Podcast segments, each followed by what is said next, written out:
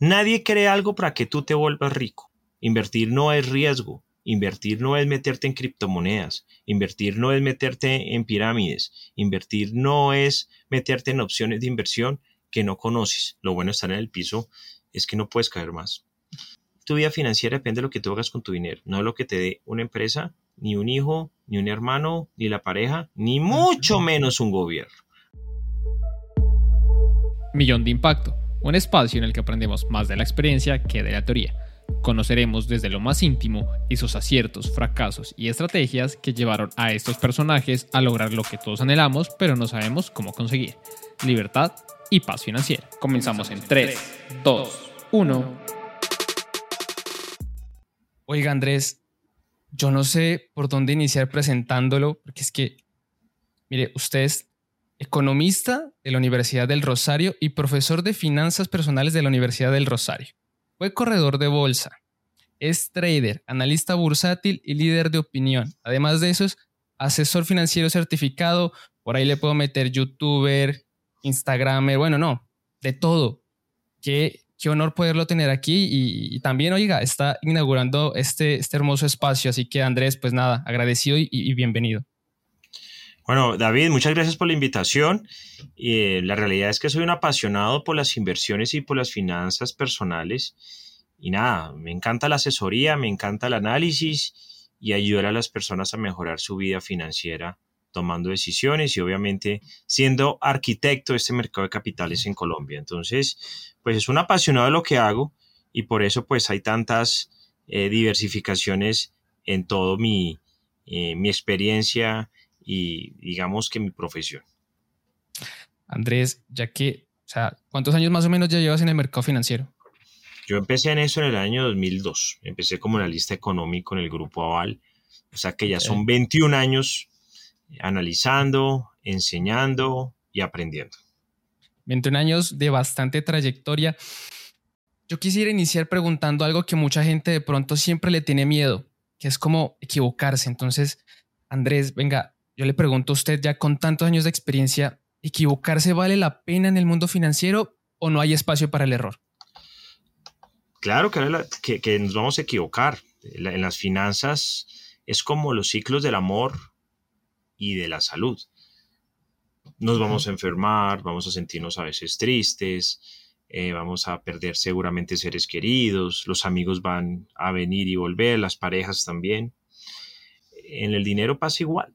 Lo que ocurre es que nosotros depende, de nosotros depende qué tan profundo caigamos con nuestras finanzas y qué tanto tiempo duremos abajo sin reaccionar.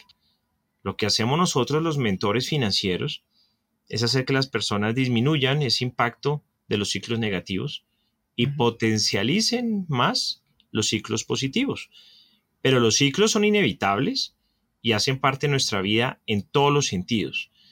Lo que buscamos es minimizar equivocaciones. Las van a ver, pero tratemos de que sean los más, mínimos posibles. En general, cuando tenemos una tranquilidad y una estabilidad financiera como las olas del mar, pianito, pianito, nos va todo mucho mejor. Andrés, y pues supongo que dentro de esos 21 años usted ha pasado por varios ciclos, tanto positivos como negativos. Y justamente de eso queremos hablar hoy, o sea, de, la persona que es Andrés, de, de Andrés en toda su, humanidad. Así que bajo esa, esa, premisa yo sí quisiera conocer un poco cuál ha sido ese, ese momento clave, ese error financiero que usted diga, carajo, aquí me hundí. Y la verdad sí la pasé bastante mal. Como educador financiero, me he podido pulir con experiencias propias. Al principio uno cuando recomienda inversiones y y temas de planeación financiera y finanzas personales, lo revisa uno sobre lo que uno ha vivido hasta el momento, sobre todo cuando es joven, sobre lo que uno ha aprendido en la universidad, en los talleres, lo que uno ha estudiado orgánicamente, porque realmente esto no se lo enseñan a uno en ningún lado. Y obviamente las experiencias de clientes e inversionistas. Pero en la medida que tu vida va pasando, te vas llenando de muchas más experiencias, vas conociendo más gente, vas ayudándole y vas asesorando a muchas otras personas. Y todos ellos te dejan enseñanzas. En la vida propia mía, eh, Mi error no ha sido las finanzas personales en el sentido de controlar gastos, deudas o ingresos. Afortunadamente, desde muy joven he sido muy juicioso con eso. El error fue en el momento en que tuve un capital, porque vendí un apartamento, de ponerme a prestarlo y meterlo en proyectos de inversiones arriesgadas, violando por completo mi perfil de riesgo, sin haber hecho las preguntas adecuadas, sin haber tenido la certeza de que lo que estaba haciendo eh, iba a estar controlado por mí. Me metí a negocios que yo no manejaba, que yo no controlaba. Me dejé llevar por una alta rentabilidad. Eh, descuidé en ese momento mis gastos y mis ingresos por estar buscando la rentabilidad. Em, adicionalmente, no me hice preguntas claves, como por ejemplo, ¿qué pasa si pierdo este dinero? ¿Me afectaría económicamente? ¿Qué pasa si eh, y estoy invirtiendo más de lo debido? Eh, me apalanqué para hacer ese tipo de inversiones. Entonces, en general, cometí una gran cantidad de errores que me enseñaron, sobre todo este mundo de las finanzas, y por eso lo puedo hablar más abiertamente, porque también lo he visto en sangre propia, en carne propia. Afortunadamente, cuando eso ocurrió, estaba en un ciclo en mi vida muy positivo eh, y fácilmente me pude volver otra vez a parar. Digo fácilmente, es que fue más rápido de lo que muchos pensamos, pero obviamente el momento de su caída fue absolutamente doloroso. Cosa que no me hubiera pasado si me hubiera ocurrido a los 50 o 55 años, por ejemplo. Hubiera sido terrible. Una de esa edad no tiene tanto tiempo para volverse a levantar. ¿Lo puede hacer? Claro que sí. Pero entre más joven uno se equivoque y comete errores, es mucho más fácil después levantarse. La mayoría de personas en el mundo que son exitosas financieramente son personas que han pasado por procesos dolorosos con sus finanzas, porque es que es la manera de aprender. Eh, uno aprende cuando se equivoca, uno aprende los errores. Lo importante es que no sea un error o una equivocación fatal eh, de por vida y que haga que la persona no pueda salir. No, no se trata de eso, ni tampoco se, trata de salir a la vida a buscar errores. Se trata en la vida de los errores eh, aprender de ellos y, sacar el mejor provecho. ¿A, los cuántos años fue que usted hizo esa, esa mala inversión? Yo me independicé a los 33 años. Entonces, 34 años. Ahí más o menos cometí error, pero en ese momento es espectacular porque tienes un entorno muy favorable para ti para volverte a levantar. ¿Qué pensaba en ese momento para independizarse? O sea, es por, porque ya uno dice, bueno, a los 33, ya hice mi carrera, estoy en un buen momento. ¿Por qué decide usted independizarse y decir, venga, ¿sabe qué? Quiero hacer las cosas por mi cuenta. No, siempre lo había pensado, pero no le había dedicado el tiempo. Lo segundo es que uno cuando está en su zona de confort siempre piensa tener otro ingreso. Yo me había puesto a estudiar, a hacer másters, pero la realidad es que no le sacaba el tiempo de valor. Porque cuando uno está en zona de confort uno dice, no, ¿para qué? Y cuando me independicé me fui muy confiado. Tenía información falsa. Tenía un exceso de confianza en unos socios y en unos proyectos que no llevaban al caso. Em, pensé que ya había llegado el techo de mi salario, cosa que era un error, y traté de saltarme muchos ciclos. Traté de avanzar 15, 20 años en ingresos con negocios puntuales. Muy arriesgado ya no era mi perfil de riesgo tan arriesgado como lo había hecho en unos años anteriores. qué, tipo de, qué, tipo de negocios fue los que usted en ese momento... No, préstamos, vender compañías, apalancarme en negocios eh, con personas que yo no conocía, eh, usar la caja y usar deudas para apalancar esos negocios. O sea, básicamente no son temas de bolsa ni nada, sino irme de empresario al sector real a hacer inversiones, cosa que es algo bien complicado y que uno a la mayoría de los negocios le tiene que decir no, no, pero siempre la rentabilidad en ese momento era para mí lo más importante, Manuel Riesgo, lo cual fue un completo error. Pero mire, yo, creo que, que esto es un común denominador, por lo menos lo miro personalmente cuando se es joven, uno siempre vislumbra más allá y, dice, ya a los 30 me quiero independizar, ya quiero tener más de cinco empresas, quiero ganar tanto. Uno como que siempre trata de acelerar esos procesos. ¿Por qué, porque uno, ¿por qué cree que pasa esto? O sea, ¿por qué uno se acelera tanto? No, el ser humano es ansioso, el ser humano quiere todo rápido y más fácil.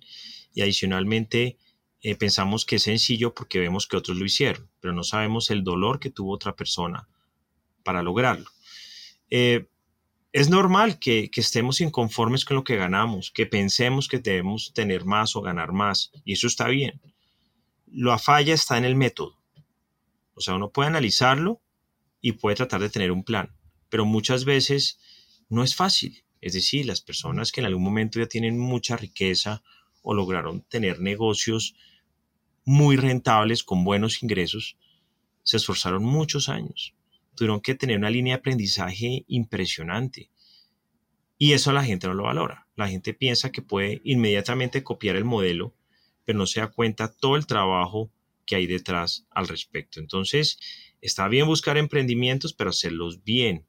Normalmente las personas que asesoran, que acompañan a los emprendedores, no son emprendedores, son empleados, son funcionarios públicos, pero nunca en su vida, en su vida han vendido un botón, ¿sí?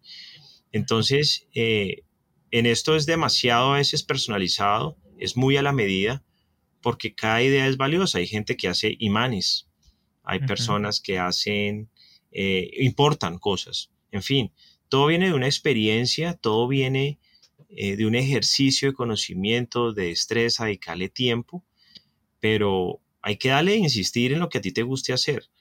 Em, no, es, no es fácil. Em, emprender y independizarse no es fácil, pero todos, yo, yo les recomiendo a todos pasar por este proceso, porque aquí es donde está la verdadera felicidad e independencia financiera. Andrés, y en esos momentos complejos, ¿usted cómo hizo para salir? Porque es que, o sea, uno no se coloca a pensar y uno dice, no, pues ok, me endeudo, tengo errores, sí, pero nadie habla de la parte emocional. ¿Cómo fue para usted vivir esos momentos en los que usted dijo, oiga, soy economista, trabajé ya en el mercado financiero y cometí este error? ¿Cómo usted lo pudo sobrellevar emocionalmente? Como toda la vida es una tusa que tiene repercusiones de corto y de largo plazo. O sea, cuando tú pierdes a tu pareja, terminaron, tú piensas que nunca te vas a recuperar. Y estás en un shock tenaz. Lo mismo, cuando te enfermas, haz de cuenta, cuando tienes así un guayabo porque has tomado, ¿qué dices al otro día? En la vida vuelvo a tomar. ¿Sí o no? Sí, claro. Uno no quiere volver a vivir eso y se le olvida los ocho días y toma más o que el Vuelve y comete el mismo error.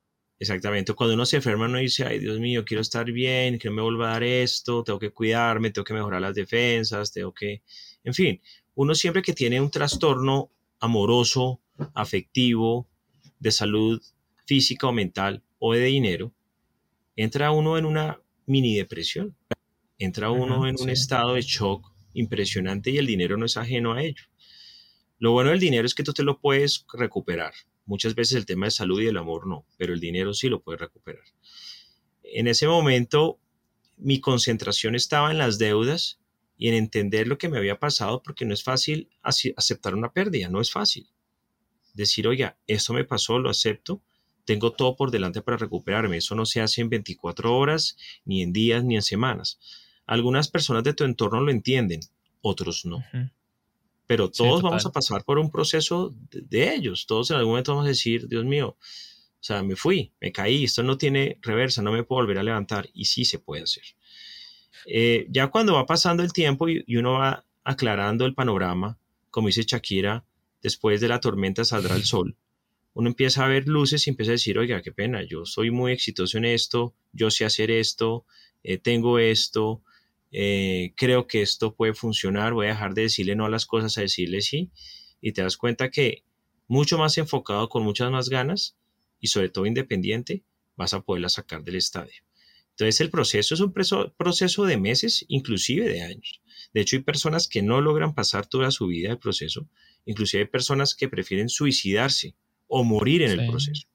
O sea, yo no grandes personas exitosos. Claro, no, eso es tenaz. Es decir, hemos visto quiebras en Wall Street de personas que se tiran de un quinto piso, que se suicidan, porque no pueden mantener el nivel social, familiar y por lo que se les viene. Pero en general, de pronto son caídas muy fuertes en momentos que la persona no lo esperaba. Y uno tiene que entender eso así. Hay personas que se suicidan si están enfermas y por amor se matan. Lo mismo pasa con el dinero. Entonces, todo también parte de un equilibrio mental y, por eso es importante los seres queridos y la familia. La familia es lo último que te queda y obviamente Dios eh, para lograr superarlo y darte cuenta que sí lo puedes hacer. A mí me hubiera gustado haber tenido en mi vida un mentor como Andrés Moreno, alguien a que le creyera. Normalmente uno cuando le ha ido bien en la vida, uno se vuelve muy soberbio, muy prepotente, muy arrogante, muy creído, el ego. Y llegar a ciertos negocios que alguna gente me lo advirtió, y les decía, hey, a mí me ido bien siempre. Entonces ese tipo de cosas no, no funcionaban. Y después el aceptar lo que ocurrió es bastante complejo, pero en general la culpa no es de nadie, la culpa es de uno misma. Entonces aceptar esa culpa está, y bueno, realmente uno dura toda su vida sanando. En todos los procesos de la vida, de niñez, de salud, de amor, uno en la vida está siempre superando sus pruebas, sus, sus miedos, sus errores. Y obviamente acá, como todos, hay unas secuelas de corto plazo y unas secuelas de largo plazo pero eh, todos estamos en el camino siempre de estar mejorando eh, todo aquello que nos ha pasado. Sí, es que al final también todo lo que sube, al igual que en la bolsa, todo lo que sube tiene que bajar y también todo lo que baja tiene que subir. Entonces son momentos también en los que si uno quiere avanzar también tiene que cometer esos pequeños errores, no hundirse en, ese pequeño camino que igual es necesario. Millón de Impacto fue creado pensando justo en esos momentos de, de inflexión, esos momentos de impacto importantes en, la vida de las personas. O sea, es cuando uno se cayó, le, pasó algo malo, pero dice, no, ¿sabe qué? Yo, yo voy a resurgir y es ese momento clave en el que uno empieza a construir lo que uno quiere. Para Andrés, ¿cuál fue ese momento clave que dijo, oiga, de aquí voy a despegar mi carrera, de aquí voy a cambiar esto que yo hice? Y el momento en el que usted diga, desde aquí inició Andrés Moreno hasta llegar al Andrés Moreno que, soy? No, yo creo que, digamos que es difícil a veces encontrar un momento, un punto. Sí hubo un piso durante mucho tiempo donde ya no se podía bajar más y eso es bueno. Lo bueno de estar en el piso es que no puedes caer más. Sí. Pero siempre toda mi vida había desarrollado contenidos, ideas, había escrito artículos, había dado opiniones muy interesantes al respecto. Y cuando decidí sacar eso a la luz pública y cuando, y cuando eso empezó a viralizarse y cuando empezaron a llamarme los medios de comunicación y las compañías de análisis económicos y bursátil, sabía que tenía un valor agregado, sabía que todo ese trabajo que había hecho en años anteriores, que no había publicado porque era empleado, estaba en una zona de confort tranquila, no existían las redes sociales, eh, mm, sabía que en algún momento me iba a servir más adelante. Lo que ocurre es que en ese momento yo lo produciera solamente para mis clientes, para un reducido número de personas nunca lo pensé hacer para el público en general y cuando se hizo público eh, fue impresionante. Ahí sabía que había un valor y ese valor después se fue volviendo en exclusividad como está actualmente. Yo pienso que si una persona ha sido exitosa, construyó un capital, lo perdió, lo puede volver a construir. Miren, para uno quebrarse, primero tiene que haber tenido plata, pues para que se lo, se lo puedan quitar. Sí. sí, claro. Entonces, esa construcción se puede volver a lograr. En otras condiciones, claro que sí, pero se puede volver a, construir. Las personas que nunca tienen dinero, nunca han tenido acceso a créditos, nunca han tenido nada, pues nunca van a, quebrarse, pues porque no tienen cómo, sencillamente viven en una línea de pobreza abajo que no tienen la manera de, tener esas volatilidades. Entonces, eh, cuando realmente empiezo a generar dinero y monetizar, no porque una empresa me esté pagando, sino por lo que yo tengo acá en mi cerebro, en mi corazón y en mi experiencia, eso ya es una música que empezó a sonar hace muchos años y no ha frenado de sonar y cada vez suena más bonito, más grande, cada vez hay más canciones, cada vez hay más discos y realmente es un proyecto a largo plazo. Afortunadamente, todo esto me ayudó para que yo creara mis propias empresas, para que yo fuera mi propia oficina y para que todo lo que, lo que hago, lo que enseño, lo que produzco, eh, sea para mí, no para alguien. Entonces, eh, realmente absolutamente agradecido de esa experiencia que tuve. Andrés, y, es que yo creo que muchas personas llegan en un punto en, en, sus vidas en las que ya van avanzando o, bueno, también se pueden llegar a, caer, pero ya las mata el pesimismo. Yo creo que tú las has de haber visto mucho en, en, las asesorías, en los cursos que cuando la gente dice, oiga, es que yo ni siquiera ni siquiera quiero intentar mejorar mis finanzas porque, pues, ¿para qué? O sea, si yo nací así, así me quedo. Es un pesimismo en las finanzas que la verdad la gente tampoco les, les permite impulsar. ¿Cómo logra usted como asesor vencer? ¿Qué le diría a las personas para que venza ese pesimismo financiero, porque es que al final todos podemos mejorar, poquito a poquito, pero lo podemos hacer. Se necesita tiempo y constancia. Yo doy muchos contenidos de educación financiera y de motivación financiera en las redes sociales, en charlas, en conferencias. Y a mí se acerca la persona que ha decidido cambiar. Es decir, mi impacto va a que la persona que no le pone cuidado a esto, no cree que puede empezar, no cree que puede caer o no cree que puede cambiar. Mi impacto está en cambiar el chip a esas personas y cuando se acercan a mí ya han decidido empezar y cambiar. Entonces yo tengo una ventaja. Se acercan a mí las personas que ya me están pidiendo ayuda. ¿sí? Aquellas personas que no buscan ayuda, no les interesa, no las alcanzo a ver. Porque yo me voy y me acerco a quien levanta la mano, a quien levanta el teléfono, a quien me pide una cita, a quien quiere un programa de corto, mediano y largo plazo para capacitarse y pensar en su plan de retiro, en sus inversiones y en mejorar su vida financiera. Esa es la ventaja. Entonces, yo uso las redes para despertar a todas esas personas que están dormidas y acercarlas a este programa. Entonces, claro que hay muchas personas que hemos conocido en nuestra familia que no se les puede decir nada, que no quieren cambiar sus finanzas, que están mantenidos por algún familiar, por la pareja, por el amigo, o que sencillamente decidieron, como dices tú, no levantarse y quedarse ahí. Yo esas personas no las alcanzo a ver. Lo que sí les digo es que están estos contenidos para que cambie la mentalidad, porque al final tu vida financiera depende de lo que tú hagas con tu dinero, no lo que te dé una empresa, ni un hijo, ni un hermano, ni la pareja, ni mucho menos un gobierno. A nadie le va a interesar. Depende de ti. Entonces, mi misión es acercarme y ponerle pequeñas luces a aquellas personas que están oscuras y que han levantado la mano o que creo que pueden tener un cambio. Los que están allá abajo saben que estoy yo acá es decisión de ellos mejorar su vida. Andrés es como el salvavidas que está ahí dispuesto a lanzarles eh, ese arito, el, salvavidas, pero usted se los puede lanzar, pero es que si no, no están dispuestos a agarrarlo, pues prácticamente igual se van a hundir. Totalmente, digamos conmigo, por eso lo que hago de manera personalizada y presencial, tiene que haber un pago y un costo por eso porque las personas al momento en que sienten que están invirtiendo en su propia vida, absorben mejor y se sacan mejores resultados. Hay muchas cosas que hago gratis. Por ejemplo, estamos, una, se cayó el Titanic, que digamos son las finanzas en general, y hay una cantidad de personas en el mar. Yo lo que hago es que paso con un lancha y con mucha luz diciendo, levanten la mano los que están vivos, los que quieren salir a flote. Y los que hacen algún sonidito, los que nadan hacia mí, los que me hacen luces, los que veo que están por ahí, los traigo. Pero hay muchas personas que no quieren, que realmente no quieren. Hay muchas personas que prefieren que un gobierno les dé algo o les da tanta pena lo que les ocurrió que prefieren quedarse así o les da pereza. Hay de todo. Pero en general, sí, claro, eh, yo les ayudo a todo ese tipo de personas. Y no solamente los que están con problemas económicos, también los que tienen dudas sobre su portafolio es que el, tema de las finanzas no es solamente para las personas que no tienen dinero, también las personas que tienen dinero tienen muchos problemas con sus finanzas en cuanto a planeación tributaria, en cuanto a opciones de inversión, temas de sucesiones. Y es que aunque no lo creas, eh, es, es complicado, es complicado manejar dinero, David. Es decir, hay personas que me dicen, ayúdeme porque no sé qué hacer, me da miedo porque que me tumben, eh, los portafolios se me han desvalorizado, eh, me levanto un día y he perdido 10, 20, 50, 100 millones y eso es mucho dinero y eso genera tensión. Los ricos sufren mucho por dinero, sobre todo por temas tributarios y temas de sucesiones. Los costos a los que asumen y los riesgos son todos.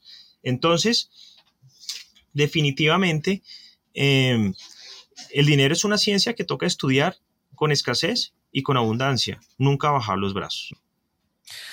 El tema de dinero algo que yo siempre he reprochado es que no te lo enseñan en, ningún lado. O sea, si vas a la universidad y no estudias una carrera fin, pues no lo vas a tocar, mucho menos en el colegio. No hay una materia que te diga, al menos tenga en cuenta que es inflación porque le va a afectar en la vida, un poquito de deuda, cómo la va a poder manejar, gestionar esas emociones con su dinero, el presupuesto a la hora de manejar dinero. O sea, es un, lo que hablábamos, Andrés, cuando lo conocí a usted en Cartagena. O sea, es una brecha muy grande y enorme en cuestión de educación financiera. Y yo siento que usted hace una labor pues impresionante, por lo menos de eso, darle una pequeña luz a las personas en cómo poder mejorar con pequeñas cosas sus finanzas. Claro que sí. Digamos que ahorita estoy dando clases de finanzas personales en pregrado en la Facultad de Economía de la Universidad del Rosario y ha sido espectacular. Y cuando dicto la clase a estudiantes de ciencias políticas, de relaciones, de matemáticas, de economía, de derecho, eh, digo, bueno, tienen que abrir ustedes un producto donde vayan a meter su plata cuando empiecen a ganar. Que todos ustedes están estudiando y van a facturar, van a ganar plata y van a gastar y van a endeudarse. Eh, pero necesito que ahorren. Y todos han abierto una fintech, han abierto un fondo, han entendido cómo va a ser el ciclo de sus finanzas personales. Entienden que ahorita no están expuestos a, deudas, pero, pero, les va a tocar.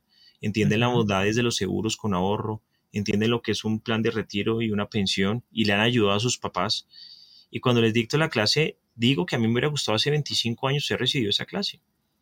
Porque es que en general nadie nos, nos enseña y desde el colegio debieron haber dado eh, métricas o nociones de finanzas personales.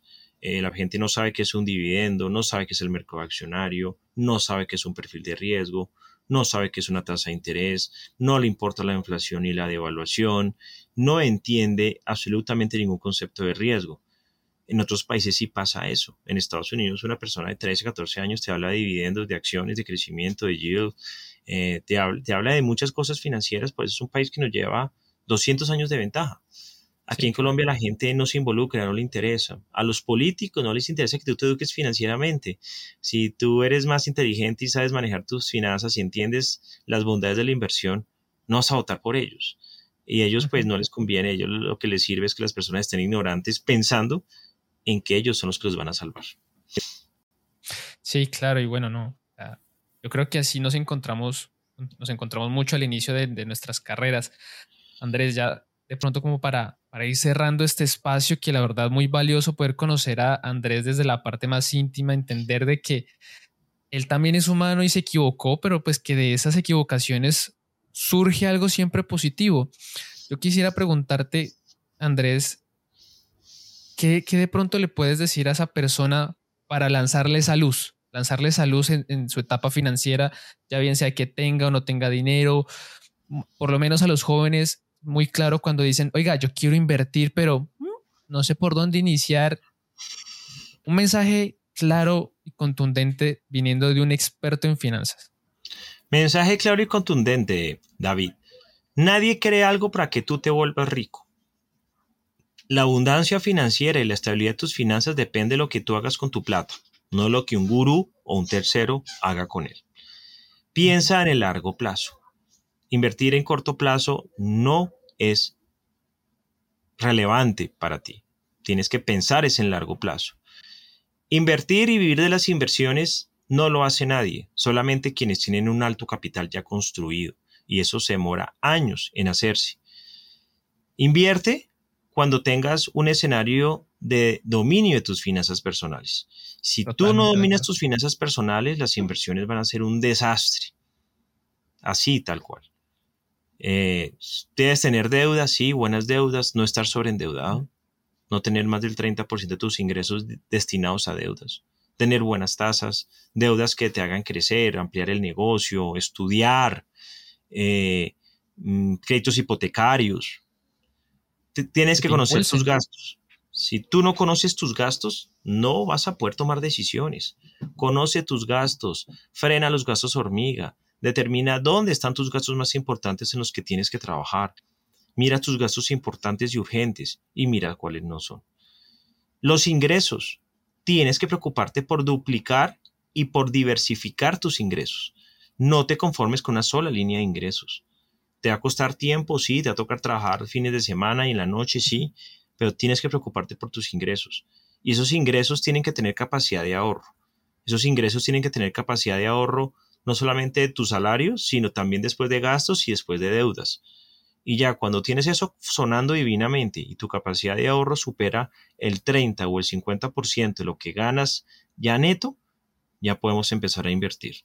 Invertir no es riesgo, Invertir no es meterte en criptomonedas, invertir no es meterte en pirámides, invertir no es meterte en opciones de inversión que no conoces. Invertir es meterte en lo que tú necesitas de acuerdo a tu expectativa de rentabilidad y tu tolerancia a posibles desvalorizaciones. Eso es invertir. Y además, pensando en el interés compuesto, mis clientes que hoy, después de 20 años que llevo conociendo, que son abundantes financieramente, se dedicaron a ahorrar e invertir durante meses, semanas y durante décadas. Y hoy lo siguen haciendo. Pensar que porque tienes un pequeño ahorro lo vas a poder duplicar o triplicar, eso no funciona así. Normalmente terminas perdiendo absolutamente todo.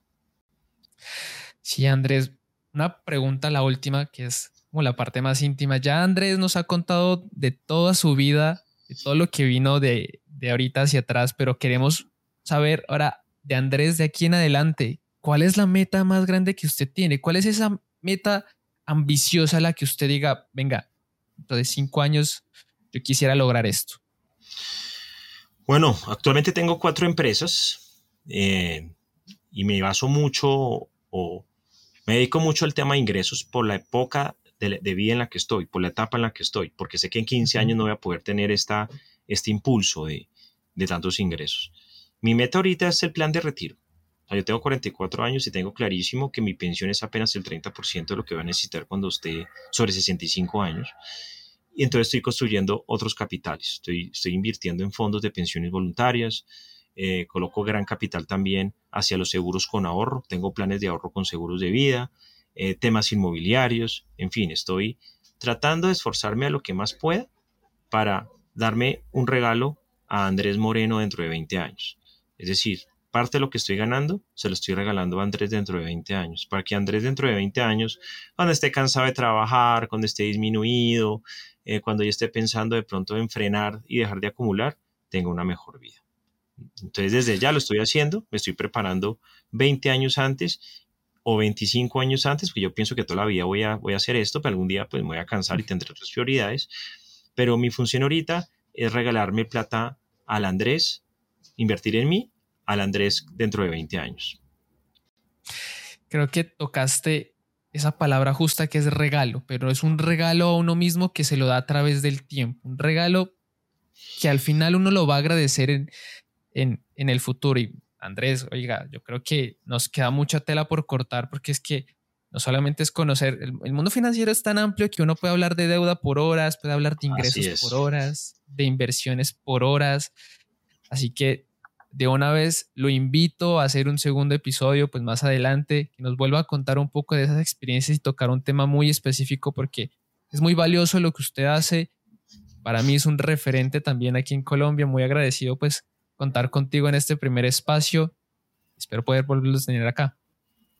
Claro que sí, David, cuando me invites aquí estaré. Esto es de tiempo, difundir educación financiera. Esto no sirve una sola vez. Esto toca ser repetitivo, toca ser constante esto es como el ejercicio de una dieta. Si tú vas a hacer una dieta para mejorar tu vida, no te sirve que lo hagas un mes o dos meses. O el ejercicio, si tú quieres mejorar tu estado físico, tener buen cardio, imagínate un deportista, eso no sirve salir y tener buen físico tres meses. Y sin ser deportista, hace parte de tu salud, de tu, salud integral. Lo mismo pasa con el amor. Eh, el amor no es consentir a la pareja un mes, o ver a los hijos una vez al año, o saludar a los papás cada semana es algo que tienes que hacer todos los días. Lo mismo pasa con las finanzas, por eso somos tan insistentes en que las personas tomen una conciencia y tengan un manejo de largo plazo. Todos los días hay que pensar en nuestras finanzas para mejorarlas. Si es una decisión diaria, a veces a uno le cuesta mucho, pero es levantarse y tomar esa decisión. Así que para todos nuestros podcast escuchas, una decisión diaria también puede ser empezar ya a suscribirse a este podcast Millón de Impacto, un nuevo espacio en el que vamos a tener a invitados como Andrés que nos van a iluminar, nos van a ilustrar y vamos a aprender de su experiencia. No siempre mira como la parte alta de la montaña, Andrés, como los éxitos, ya lo que logró, pero no miramos esos esfuerzos que las personas hacen detrás de esto. Así que te invito a que te suscribas, a que sigas este canal. Vamos a estar en YouTube, en Spotify, Apple Podcast, donde nos quieras escuchar. Y también obviamente invitarte a que sigas a Andrés si quieres mejorar tus finanzas. lo encuentras en todas las redes sociales. La verdad, muy fácil contactar con él. Una persona, Andrés, increíble, nunca te va a decir que no y eso la verdad fascinante, él vas a aprender un montón. Y otra vez, Andrés, muchas, pero muchas gracias. Gracias a ti por la invitación. Espero que todo este contenido ayude a cambiar vidas y a mejorar hábitos. Y acá seguimos insistiendo. Me pueden seguir en arroba Andrés Manía en Twitter, en Instagram, en YouTube, Andrés Manía 2 en Facebook y en TikTok.